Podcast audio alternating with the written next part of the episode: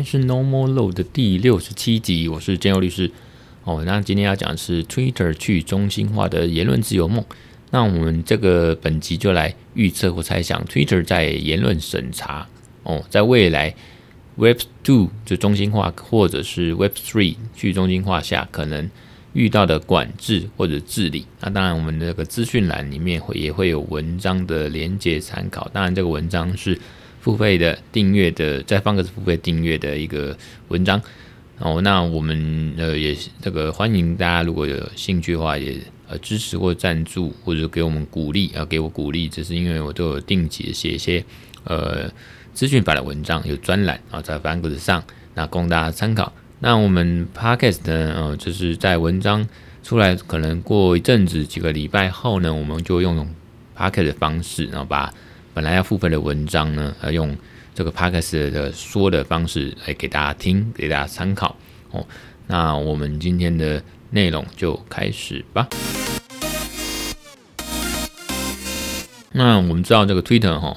最近呃台湾越来越多人用了。本来台湾大家就是用，除了 Line 最大众就是这个 FB 哦，主要是 FB。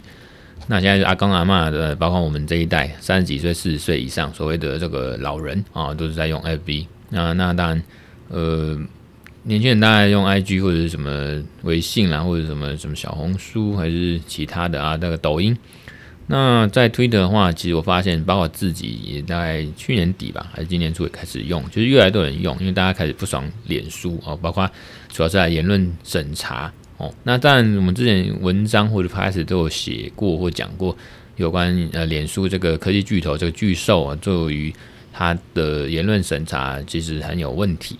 那言论审查，他们自己还之前还用了一个一个呃这个什么独立审查委员会，我们之前也讲过写过，不过那个看起来就是蛮废的哦。虽然看起来好像很有规模、很有制度，那好像很客观公平，其实没什么作用。那之前也讨论过，其实是有点像呃历史的，然后就曾经试试试看用用看过，现在已经没什么屁用。所以呢，嗯、嗯。这个可能就社交数位主权，我们之前也讲过数位主权。那数位主权，我们大概复习一下，数位主权就是说，呃，每个以前传统的主权就是对着领土啦，然后人民啊、土地啦，然后权利。那刚才在一个区域里面，一个国家哦，可以针对它的呃权利去去有一个呃绝对性或排他性的一个呃管制或制裁的一个现实的权利哦，就叫做主权。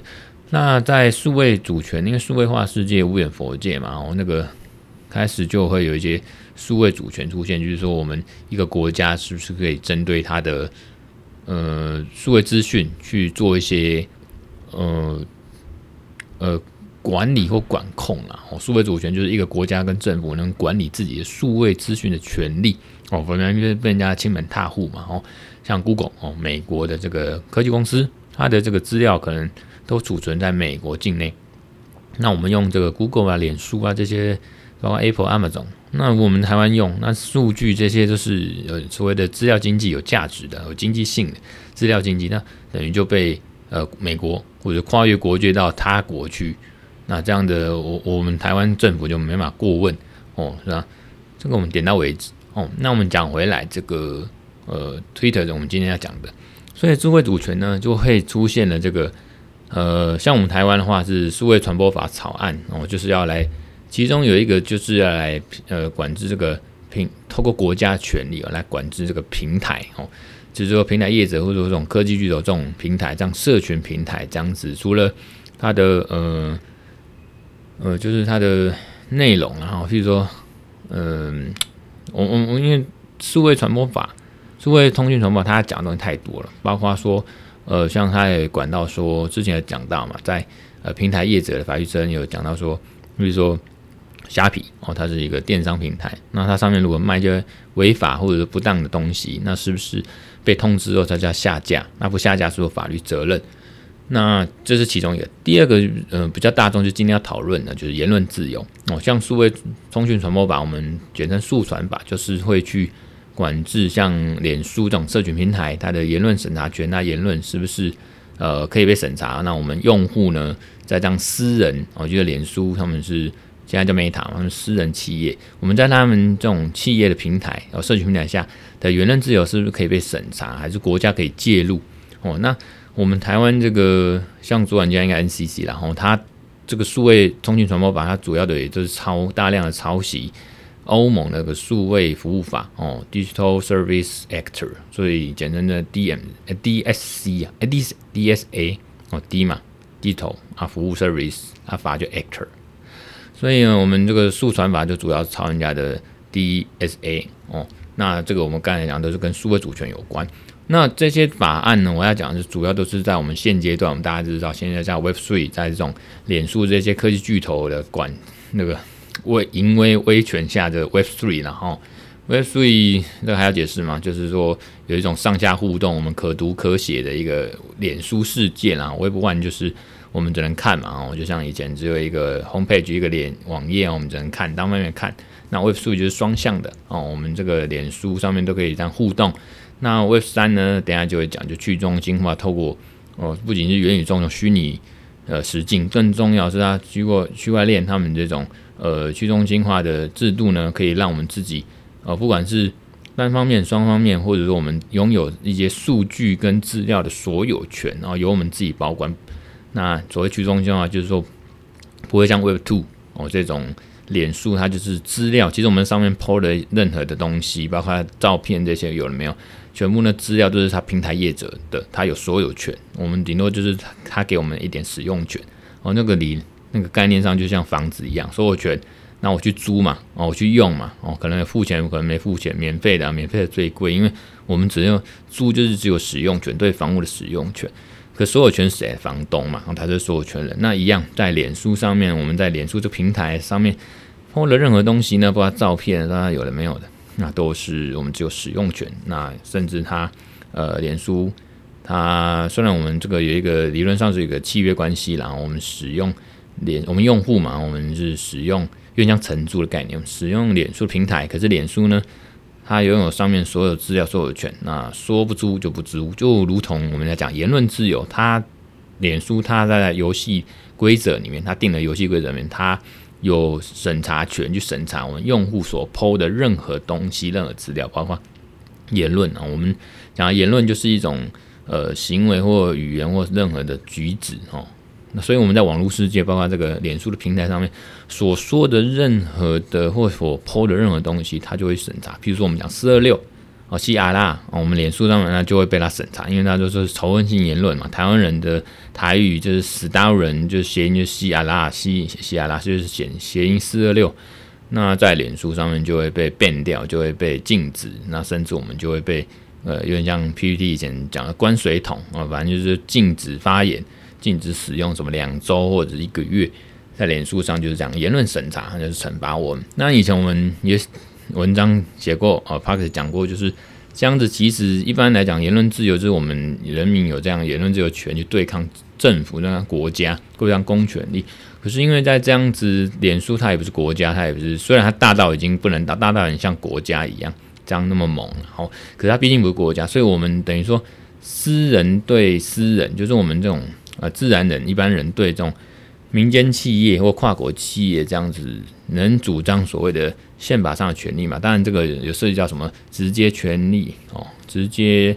呃权利、间接权利，巴拉巴拉这种权利了哈。不过这个都是理论，然后那怎么去实践比较重要。所以呢，Web3 的法律管制呢，欧盟呢，他们就在二零二零年哦，到现在都还是草案，不过已经快要出炉了。他们就有个数位服务法，刚才所讲第八条。哦，就有规定说，像脸书这样的呃龙头呢，哦，社群平台，它必须配合政府的命令去处理它社群平台上的呃不法违法的内容，可是不包括不当或有害，这什么意思呢？我们待会讲。那因为不法跟违法呢比较明确嘛，你违反我这个国家或违反一些法令，它就很明显违法啊。但啊不当或者是有害呢，这个有时候很主观、很模糊、难以界定，所以我们。有时候，呃，回到我们法律所说的宪法上的呃言论自由权，它会比较包容哦。那当然，相关的言论自由，我们也参考以前我们所述的或者其他文章。那我们应该注意的是呢，怎么去呼应社会的需求哦，我们的需求，因为我避免政府不当的扩权。其实不管你是政府啦，哈，平台业者或者用户，我们三方就是讲求一个公开透明的机制跟精神嘛，哦，所以我们也其实也是要求政府要有意识去管理这样的状况。那平台业者呢，像脸书也要去管制用户的违法内容。那什么叫违法或不法内容？通常标准呢，我们宪法上面的通说，这应该没有什么疑义。就是说，明显而立即的危险言论。那什么叫明显而立即的危险言论？就是宪法上经典适用的一个案例，就是哦，言论自由的它的界限的范例，就是你不可以在飞机上喊说哦，我要恐怖攻击，我要放炸弹。你也不可以在戏院说喊火灾，这个是很明显而且立即。你这个很危险的感觉，你这样乱喊，你知道你在喊会有恐慌，会有一些后遗症，会有一些。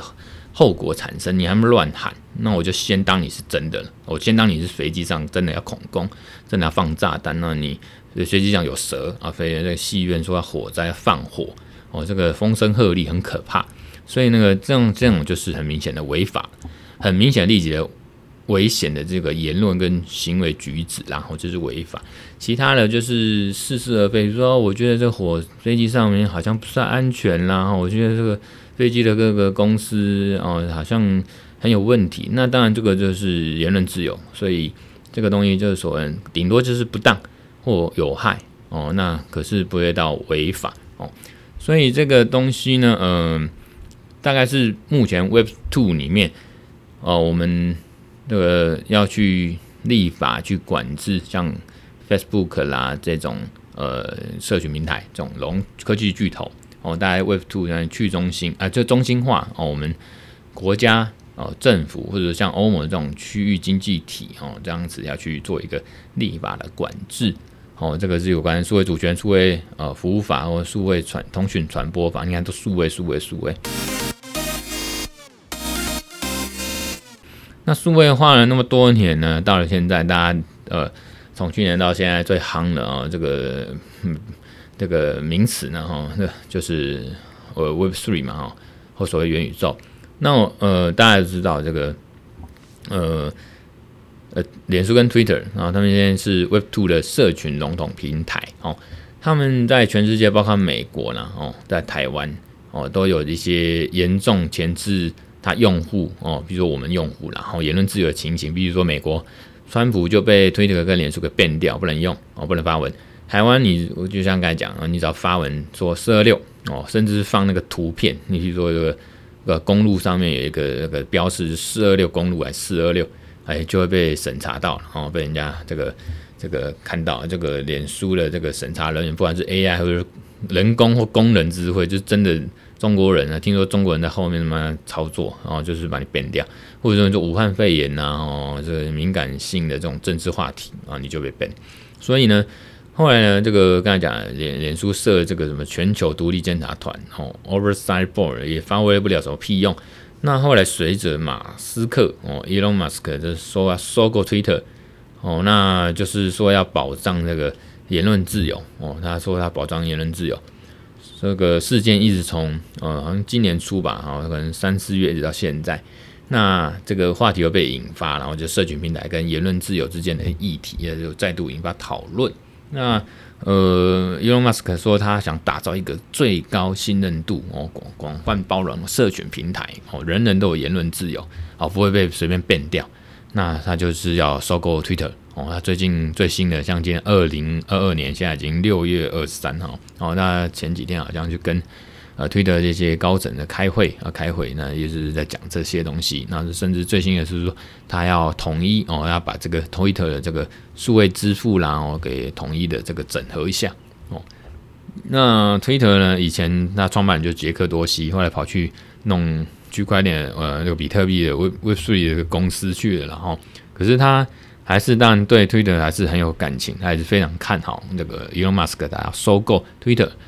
那这个杰克多斯就是 Jack Dorsey 嘛，然后他认为 Twitter 呢已经被华尔街呢这些追求利益的股东们呢，啊，还有能够获利的这种商业模式的这个呃既得利益者呢所占据了啊，占据这个 Twitter，所以从他们手中夺回是正确的第一步。那杰克多西就是为什么会看好马斯克，他可以让 Twitter 啊保障他用户言论自由呢？那怎么做呢？那我们猜呢，哦，就是可能是推特之前有有一个中去中心化专案叫蓝天计划 （Blue Sky）。哦，也就是说，Blue Sky 可能是一个呃秘密武器，或者说呃一个前瞻的计划，让 Twitter 可以迈向真的 Web 三点零的具体计划。因为真的现在也没有一个真的，几乎没有一个真的公司所谓的 Web 三点零了哈。啊，就算有可能也还不成气候。那我们简介一下 Blue Sky 这个计划哦，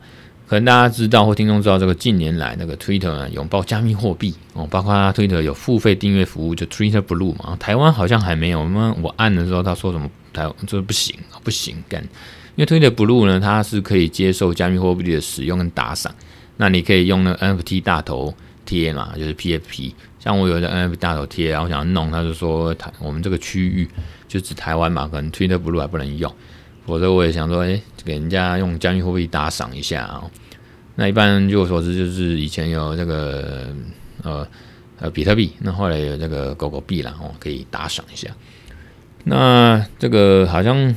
大家也知道，现在这个 NFT 或者是所谓这个币圈的人，大家除了 Discord 啊，就喜欢用 Twitter，哦，变成这个好像一些项目方啦，或币圈他们主流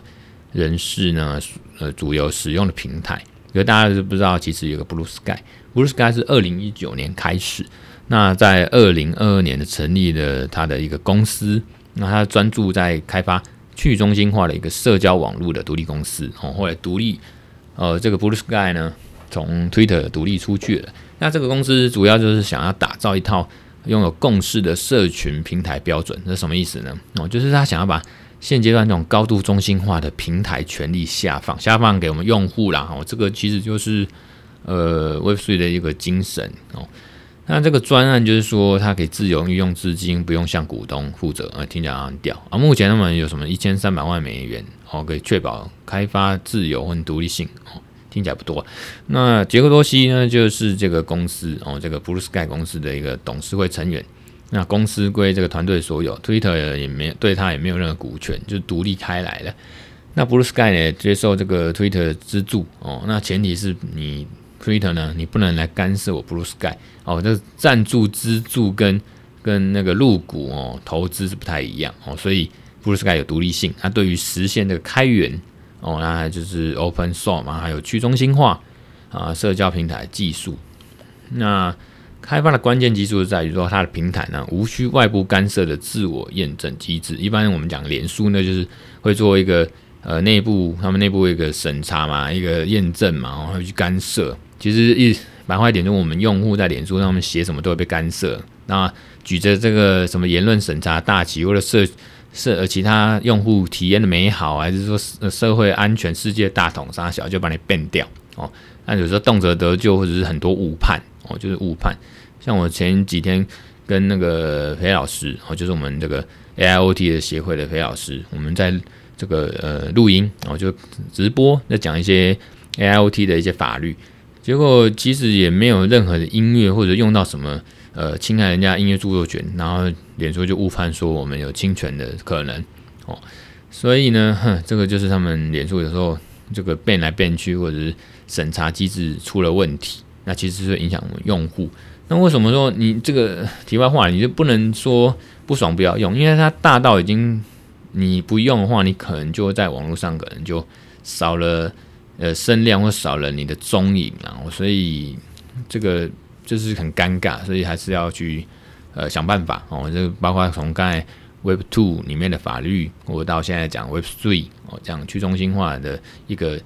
呃 Web Two 是管制嘛，那我们 Web Three 比较用治理，比较像呃比较接近它的中心思想了哈。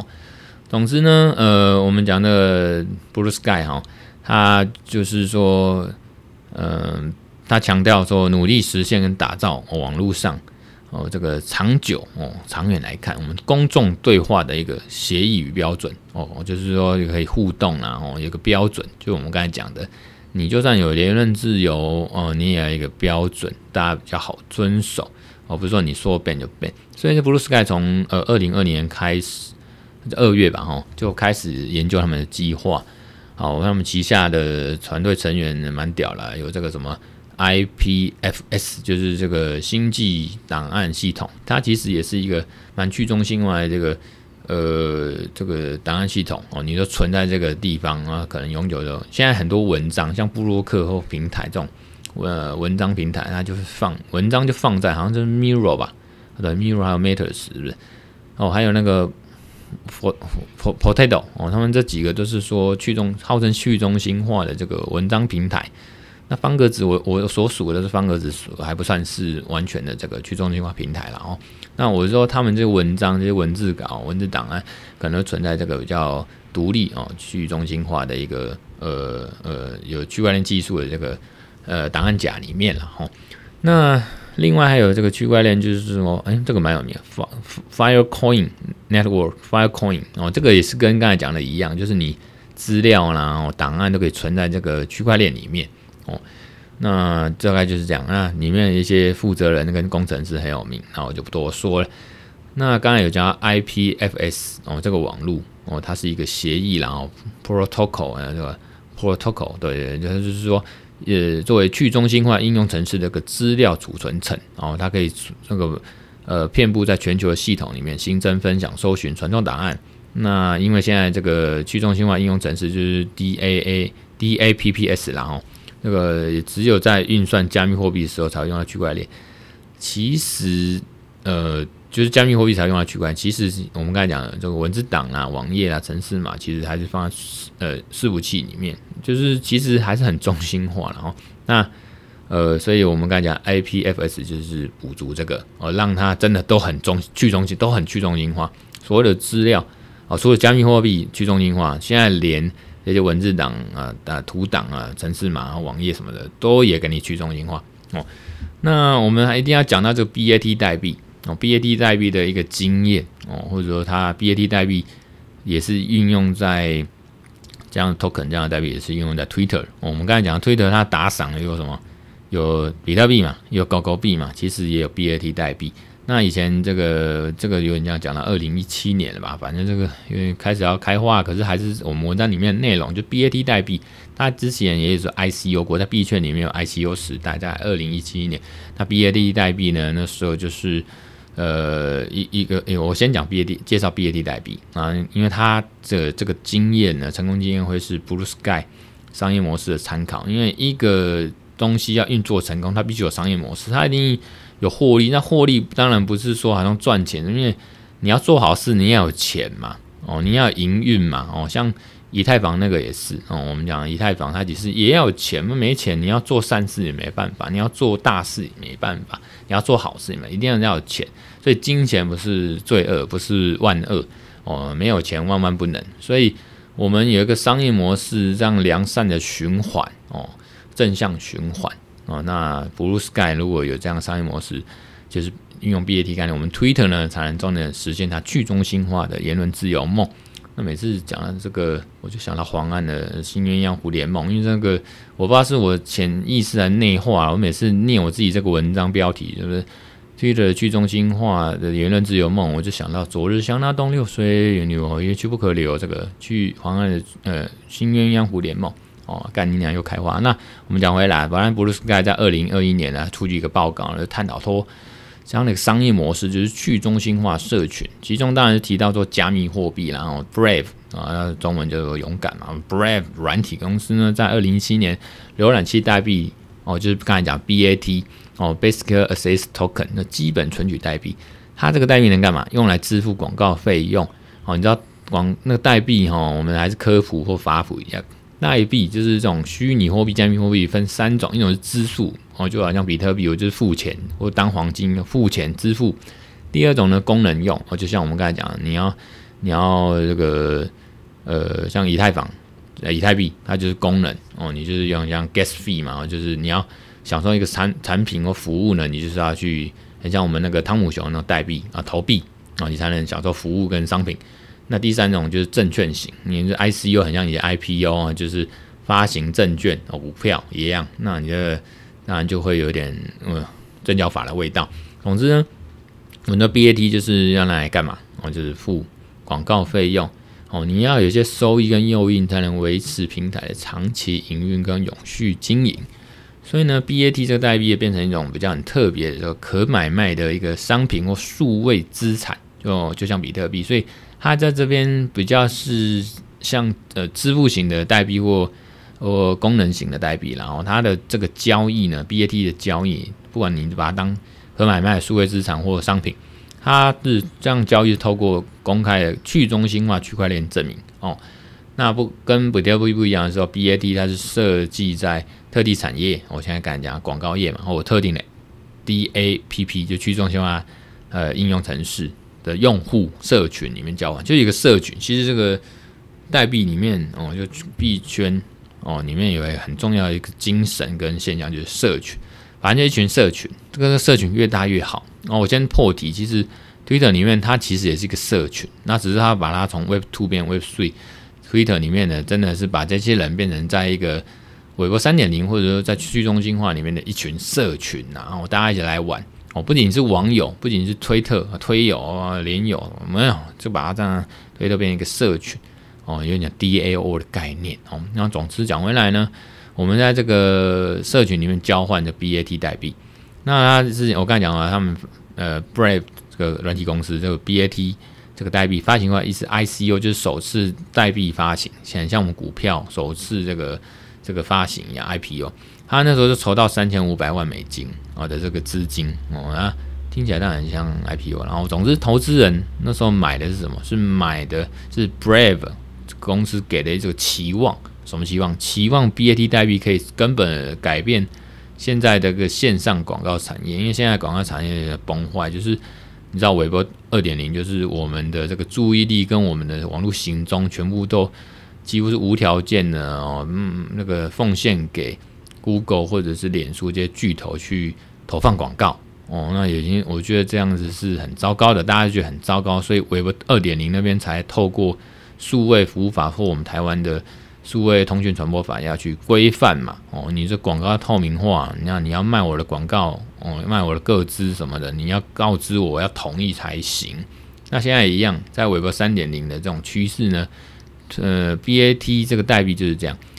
它一种代币的一个力量，一个新的观念，就是它提供一个新的商业模式跟方式，去重新定义一个评价，说它是这样的经济啊，是得以运作跟资源交换，也就是说呢。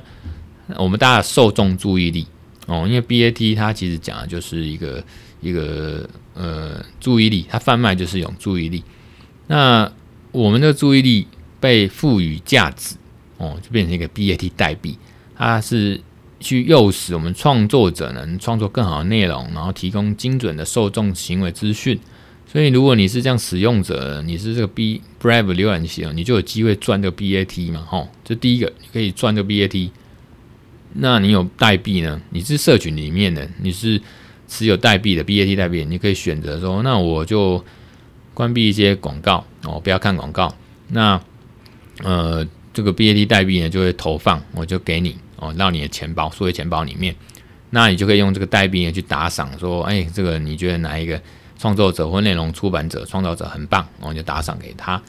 那另一方面，你要在系统上面。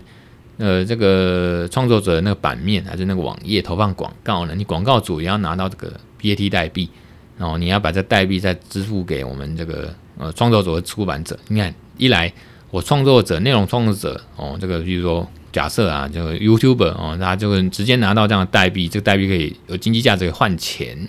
然后呢，然后这个广告的价格呢，也是根据我们创作者的内容的相关的注意力衡量，就是说。呃，你越受欢迎，大家注意越愿意愿意投放你身上，然后愿意打赏你呢，你就会直接拿到这样注意的钱，因为注意力已经变成一种钱，一种代币了，啊，变成一个循环，然后广告主呢直接给你钱，不是因为微博二点零里面，Google 他们是广告主的钱是给谁？广告主是给那个广告呃广广给广告公司，广告公司要给产品嘛，哦，就是我们所谓的这个呃，那算了，那个开始扯远。总之就是以前就是广告主跟业主，然后广告主呃付钱哦，因为他打广告，那业主那边要付钱，就是我是 Nike，Nike 我付钱给广告主，那广告主你帮我打广告，帮我 Nike 打广告，那钱呢就 Google 最后收走，嗯，因为他就是他就是全部的这个九眼监裁判嘛，全部都拿。那我们这些创作者跟用户拿什么？没有哦，就是顶多就是呃业配啦，还是说这个其他机会啦，大概是这样。那了不起就是像 YouTube 啊，YouTube 那个浏览多少就可以有这个呃经济价值变成钱变现，否则的话呢，像 Google 那个的广告，那我们使用者呢去看，然后我们使用者的行为就变化作成呃这个资料哦，然后就被。Google 拿去用，拿去投放哦，广告主就那个业主就花钱嘛，哦，给广告主，广告呃广告主人那边就拿到钱，那 Google 最后也拿走了，所以钱都是这几个三个在那边流来流去。那那我们我们使用者，我们网友呢，哦，我们呃用户呢，就是去买看到这广告，我们去买业主就 Nike 的这个鞋子哦，大概是这样子，那钱我们当然就给 Nike，所以我们基本没赚到什么了哦。那装到只是说我们曝光的机会啦，或成名的机会，这些附带价值未来的可能，这就是 Web 二点零嘛哦，我们注意力被贩卖了哦，网络行动被贩卖。那在 Web 三点零这个商业模式，像 BAT 代币，就是我们这些注意力呢，就变成一个代币。那你广告主了，那拿拿到这些 BAT 代币呢，你要付给那个出版者，就创作者，然后那我创作者直接拿到钱。所以这个 Web 三点零一直讲就是说。一种最直接，然后所有权让我得到创作者或使用者或用户网络上的人哦，直接获得利益，不会被从中剥削或者利用哦，大概是这样。那个我们获得一个主宰自己经济跟在网络世界的一个表现的一个能力跟呃权利啦哦，大概是这样。所以这个就是代币经济学啊，透过代币这样子一去循环，创造一个生态系统，然后可以直接跟精准的。给予呃给付这个注意的报酬，那这个浏览器呢的记录呢，上面有注意力的衡量标准，决定谁获得多少 BAT 代币。那如果呃这样的软体公司就 Brave 成功了，BAT 价格就上涨，然后就会鼓励大家来嘛，然后大家来这个加入，越来越多人加入这个社群，遵守这样的一个呃良好的的规则，就是网络效应哦。那在线上内容市场创造诱因跟奖励。那协调更好的一个正向循环，重点这个 keyword 正向循环，所以重点是呢，承担这样风险全部是社群里面的人，就是 BAT 代表使用者社群，不是外部投资人，不是什么 Twitter，呃，像现在 Twitter 这些股东或外部投资人，所以呢，这是符合 Web 三点零区块链世界里面重要的一个精神，就是社会的一个信任，大家都来玩这个游戏，大家都是个社群，大家守遵守一个规则，所以我们讲回来，Twitter。未来在迈向这个 Web 三点零的社群平台的一个可能雏形，就是杰克多西所说的嘛，哈，呃，推动这个 Blue Sky，那透过 BAT 代币或比特币哦，那还有甚至狗狗币，还有统一起来作为我们用户或创造内容者的这个打赏或奖励工具和支付项目哦选项，那比较能摆脱中心化，比如说这个 Twitter 公司董事会的言论，就是公司然后有的言论前置然后。或者是也比较不会受到外部投资人的市场的控制，我们落实一个代币经济学，比较能朝向呃去中心化的社群平台发展哦。所以 Web 三点的精神就是真正让使用者、让用户掌握资讯的拥有跟控制权，包括言论自由的内容的主张跟保障。所以最后呢，我就引用这个。脸书那时候监察委员会，然后就是我们台湾台台湾的人，然后台湾人陈义宁哦，这个委员所说的，就算不管谁啦哈，尤其真正的发言，即使是他的发文，即使是很极端，但是没有造成这个呃煽动暴动或者立即性的伤害，我们就不应该任意的删除他的发文贴文，或者是停权他的账号哦。这才是当代跟未来言论自由保障的真谛。我想这也是 Elon Musk 所说的了哈。那资讯的永久性是我们民主不可或缺的基本要素哦。我在某一本书或者是也看到这一句，我觉得讲的没有错。